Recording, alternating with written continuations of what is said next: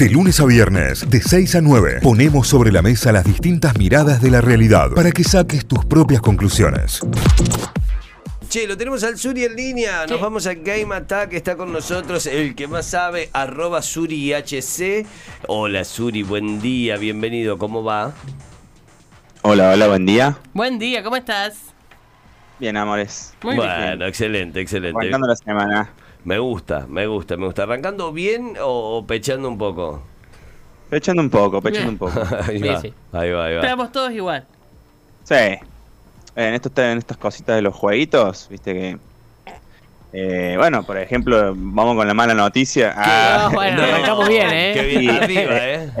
Steam pasó todos sus precios a dólares, No. era algo que se sabía, que se, que se venía, digamos. Se anunció que iba a suceder casualmente nanan, el 20 de noviembre y hoy ya 21, ya efectivamente toda la plataforma de Steam está dolarizada. Este, se terminaron hasta el momento, hasta antes del 20 de noviembre, en Argentina. Gozábamos de, un, de una especie de, de beneficio, ¿sí? Porque Claro. Steam nos quería y nos abrazaba y decía, pobre gente, son Pobre argentino, pobre, pobre economía mucho acceder a videojuegos. Claro, pobre- Exactamente. Teníamos un, se le decía el dólar argentina, digamos, el dólar Steam, que El era un dólar Kotaku. a mucho, el dólar otaku exactamente, que era mucho menor a lo que estaba el precio estándar, digamos, en el mundo. Pero ya no. Eh, bueno, ahora nos han quitado ese, esa especie de subsidio. ah, y bueno, ahora- y no solamente es que ya no está ese precio amistoso, ¿sí? Para la cartera de la dama y la billetera del caballero, eh, sino que eh, ya no te van a llegar eh, las compras a la tarjeta en pesos, ¿sí? Esto también Claro, es ese- un montón. Porque, a ver, si el juego costaba 20 dólares en el mundo, en el mercado, a la Argentina, si vos estabas en Argentina, te lo hacían contar como si el dólar valiera 60 pesos, 70 pesos argentinos. Entonces, entonces salía mucho más barato.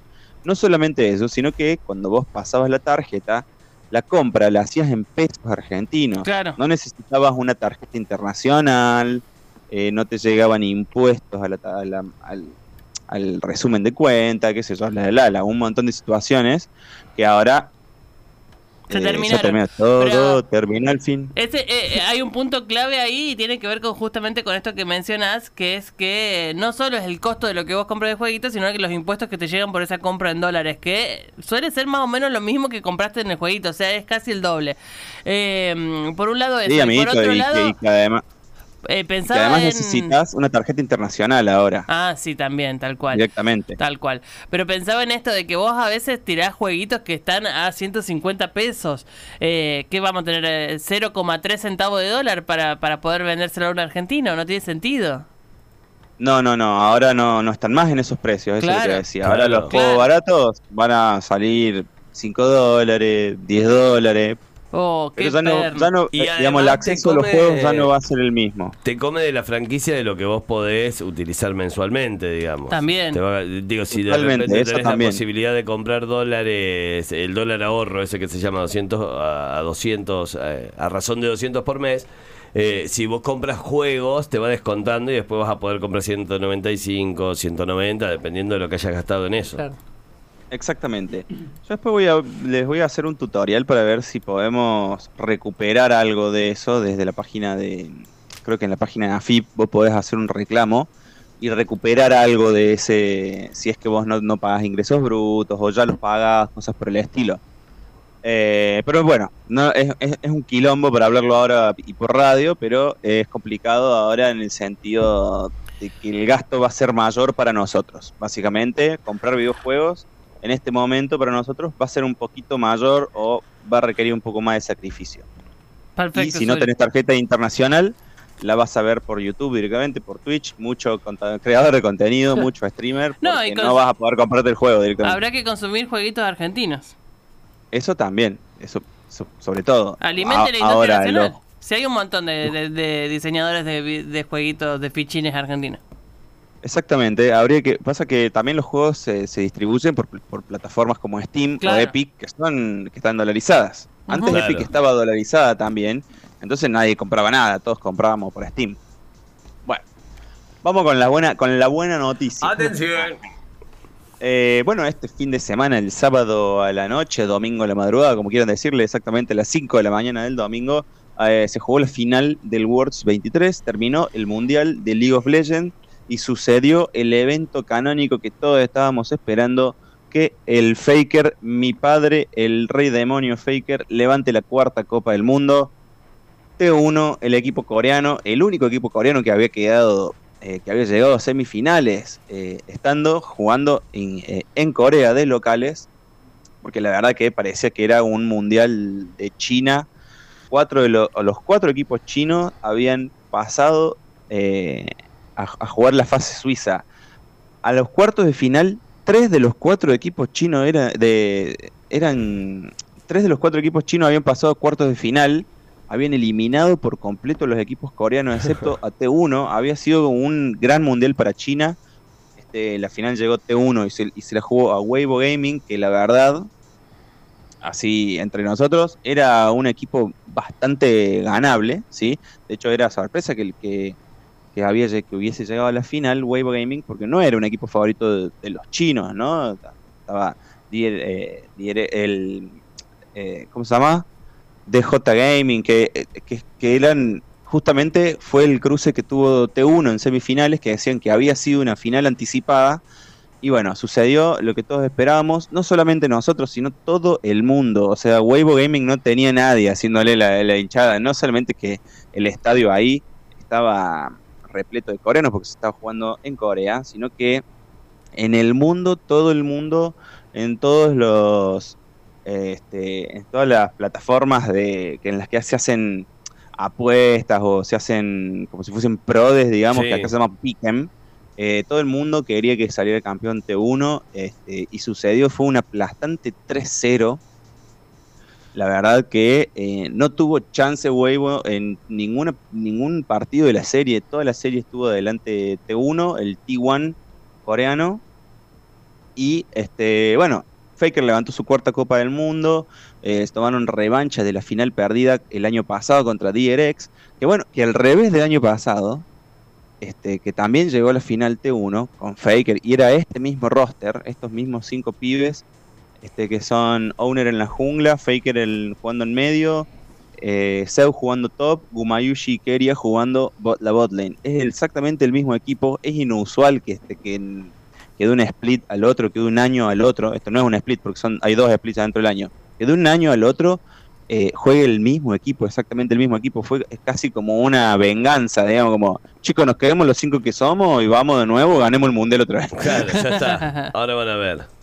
Sí, este, el, el mismo roster salió campeón este año y el año pasado le estábamos haciendo todo el aguante a DRX, a pesar de que, estaba, que era T1 y con Faker, ¿eh?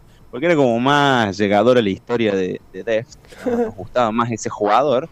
Entonces yo le estaba haciendo la, la barra a, a DRX, fue hermoso, fue el mejor mundial de, eh, de los que yo he visto. Este ha sido fabuloso también y la fruta del postre es que salió campeón este, Faker una vez más. No fue el mejor jugador de la serie, Faker.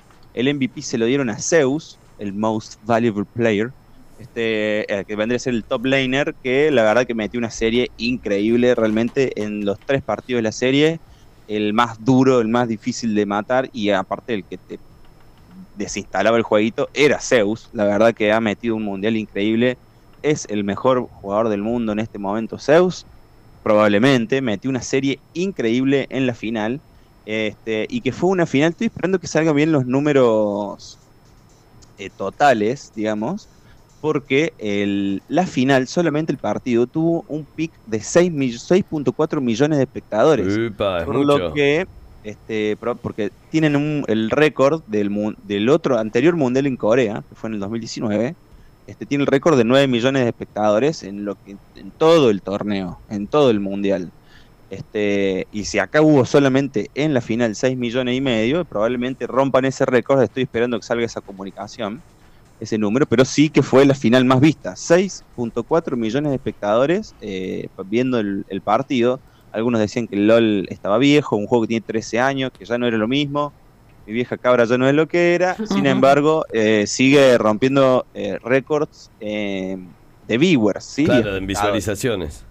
Sí, la verdad que un beso a toda la gente que hace este mundial. A mí me encantó. Gracias por el, el LOLcito. Un gran juego. Que de nuevo, tiene 13 años y recibe actualizaciones permanentemente. No se actual- desactualiza. eh, no cae. Es un juegazo. La verdad que yo lo quiero mucho. el juego. Bancamos. Bueno, y ahora sale. Sí, sí, sí. Y ahora sale el personaje nuevo. eh, que bueno, todavía eh, las habilidades son un quilombo, chicos. Pre- pre- prepárense para estudiar el personaje porque es de esos que no son, no es de los comunachos. Tiene muchísimas habilidades. Bueno, sé que se va a jugar en medio, se llama Huey, algo así. ¿no? Bueno, ya lo vamos a hablar el martes que viene. Este, bueno, o sea, otra cosa, nos pasamos al Fortnite, porque se ha filtrado, viste que siempre que se filtra algo después termina siendo en el Fortnite. Un par de usuarios que son leakers de, del ex Twitter, actual ex, este, han, public- han publicado una lista de, eh, de filtraciones para el próximo, la próxima expansión, el próximo parche, que vendría a ser el final del OG.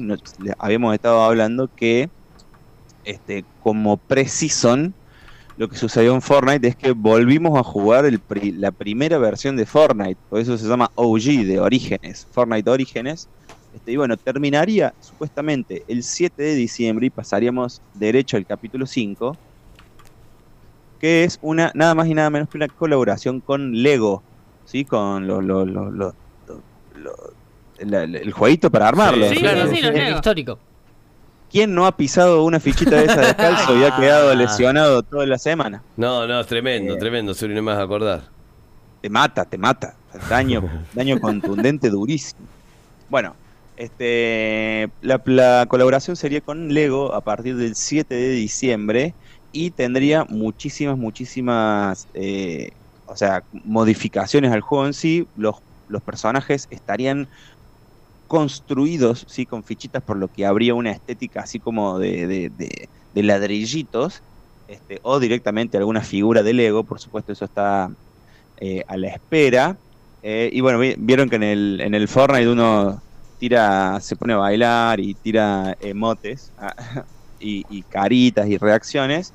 Eh, también estarían muy, muy emparentadas con la estética de los ladrillitos. Además, se habla de que va a haber, en esta lista de leaks, ¿sí? se habla de que va a haber este, nuevos ítems, nuevos sistemas de energía y vida, o sea, nu- nuevos sistemas de, de curarse escudo y vida y creación de objetos. Incluso, dice, eh, se va a poder dormir para recuperar escudo. Bueno, esto sería una mecánica completamente nueva. Sí. una- no sé, supongo que te, te buscas te, te buscas un ranchito ahí, que, que sepas que no hay nadie y te tirás al piso a, a mimir. a mí me... a mimir y bueno, te recuperarás escudo. Esto bueno. Bueno, vamos probando. 7 de diciembre entonces va a ser eh, supuestamente eh, el nuevo lanzamiento, la, nueva expansión, el capítulo 5 finalmente de el Fortnite. Así que si no terminaron de farmear su pase de batalla, pónganse a, a viciar ahora. Bueno, Amones, eh, bueno, recién me dijiste que mm, a- íbamos a hablar de cultura otaku también. Mirá, tenemos... Sí, por supuesto, porque hay una novedad muy jodida este, con respecto a eh, Mapa. Mapa es un creador de, es un estudio de animación que actualmente tiene los títulos más tanques del mercado del anime. Eh, probablemente no seas tan otaku, pero te estés viendo Shingeki no Kyoshi, por ejemplo, o Jujutsu Kaisen, que son los, los títulos del momento, digamos, ¿no? Ajá. Este, bueno, resulta que hay una ola de... A, po- a ver, un estudio cómo funciona. Contrata animadores, ¿sí? Claro. Y, eh, chicos, esta es la historia, háganse una animación jodidamente épica porque a la gente le gusta mucho. Bueno, listo, pum, pum, pum. Ahora, ¿qué pasa? Hay una ola de animadores eh, en redes sociales haciendo comentarios, porque es, es rarísimo todo, porque resulta que los animadores tienen un contrato, firmaron un contrato con su, con su empleador, en este caso Mapa, este, en el que no pueden hablar mal del estudio, ¿sí? Ajá. Porque si no, echadito. Eh, lógicamente, supongo que hay cláusulas así en un montón de trabajos. Bueno, entonces ellos indirectamente, ¿sí? Hacen posteos que hace alusión a que la están pasando ultra mal en el trabajo. Uh, Y es como, amigo, para que, pensemos en esto, para que un japonés esté cansado de trabajar, amigo, o sea, lo estás matando. la explotación, O sea, chicos. Sí, la explotación se está yendo al, al carajo mal, porque eh, los japoneses tienen una cultura de trabajo muy, ba- muy basada en el sacrificio, me imagino yo, que ha quedado, no sé, un- que ha quedado de la posguerra o algo por el estilo. Estos muchachos trabajan 14 horas por día, tranqui, ¿viste? Así como, tranqui, me duermo la siesta en el trabajo, Claro. está bien visto, ¿viste? Como Sí. onda, se matan en el trabajo, por eso no llegan a su casa, por eso duermen en un ataúd. Como Sí, onda, sí. no, no hay tiempo, hay que seguir trabajando, pum, se cagan laburando. Bueno, se ve que lo están explotando durísimo, hay muchísimos animadores eh, quejándose por eso, y ya hay un comunicado en el que dice, ¿qué, qué pasa ahora? Ahora terminó Jujutsu Kaisen, sí, pero que ya la tenían hecha del año pasado, la salió este año. Eh, todo el quilombo, va. pero ahora está saliendo, perdón, terminó Shingeki no Kyojin, ahora está saliendo Jujutsu Kaisen, la segunda temporada de Jujutsu Kaisen. Dicen que va a haber un, un, un episodio en el que ya se ve feo. Hay algunos comentarios que ya han visto sí, la- la- los episodios por adelantado en Avant Premiers y que dicen que la animación ha caído muchísimo la calidad y es resultado de eh, la explotación laboral que está metiendo Mapa. No me Mirá. lo exploten, viejo. Están cancelando Mapa por todos lados y el problema, el problema real es que Mapa tiene un monopolio de los mejores títulos, ¿sí? O sea, para que se para que salga un anime, para que se anime una serie, primero tiene que ser un bestseller en mangas, ¿sí? En, en su formato historietas. Y de ahí, eh, una vez que ya el manga es un éxito, ahí más o menos se decide qué estudio lo va a animar. El problema acá es que Mapa tiene los mejores títulos. Entonces, si te gusta mucho, supongamos, Chainsaw Man tiene que salir ahora. Chainsaw Man, ¿vieron en este anime que están todos los otaku ahí, eh, los, los libertarios que, el- que tiene una motosierra? Se llama Chainsaw Man. Este también lo anima Mapa. Entonces ahora tiene que salir la segunda, eh, tiene que salir la segunda temporada de Chainsaw Man el año que viene, supuestamente. Claro. Claro, sí, Pero sí. si Pero tiene está a todos los animadores. boicoteada, digamos. El problema acá es que el, porque que el estudio eh, explote a los animadores, a los empleados en Japón no es tanta novedad, ¿sí? Ahora, el problema es que este estudio lo- en estos últimos años se ha hecho de las mejores series, tiene Claro. los mejores títulos. Entonces, ¿qué, qué es lo que vengo a alertar? Una caída estrepi- estrepitosa porque además los caracteriza de que son buenísimas las animaciones. Es algo que también hace llamativo y, eh, y chistoso el anime. Porque vos, lo- vos podrás leer el manga, pues te encanta la historia, te encanta la, la- la progresión de los personajes y qué sé yo. Este, pero ya después vas a ver el anime porque, porque, porque las animaciones son buenísimas, porque las escenas de acción son bárbaras. Eh, bueno, cosas por el estilo. Se viene una caída estrepitosa en las animaciones de Jujutsu Kaisen, que es la serie que está sacando actualmente Mapa, porque está teniendo problemas internos con sus animadores, porque se quieren morir. Lo- Los animadores la están pasando ultra mal. Bueno, pasando ya directamente a la sección No Durmai No Samurai, Durmai. que esta va a ser. va- se viene. Hoy- voy a hacer solamente eh, jueguitos gratis. Nada de Bien. que Sí, sí, valgan. por lo menos por ahora. Nada, nada que valgan dólares. Este, en, en Epic está gratis en este momento. Hay dos jueguitos gratis. Uno que se lo ve muy hermoso y muy divertido que se llama Earthlock. Sí, es un jueguito de aventura y plataforma muy similar en cuanto a mm, su estética, su, su modalidad de juego. eh, los es peleas RPG, sería el género. Este, peleas por turnos, ¿sí? muy parecido al Final Fantasy. Lamentablemente, este juego está en inglés, no está traducido al español todavía, no existe en la librería, no sé si va a salir, así que este, si te cuesta un poco el inglés vas a estar un poquito complicado, pero de todas formas se lo recomiendo, es un jueguito indie RPG parecido a este, los RPG de los 90, a pesar que es un jueguito este, nuevo, no es de los 90, no es un juego viejo, es un juego del 2018, no es tan viejo me refiero, pero tiene toda una estética de los 90. Por eso les digo que es muy similar al Final Fantasy. Aquellos que les guste el Final Fantasy, este, o todo, todo este universo RPG, y puedan jugar jueguitos en inglés, se la banquen en ese sentido, eh, vayan al Epic, Earthlock, eh, se lo ve hermoso el jueguito.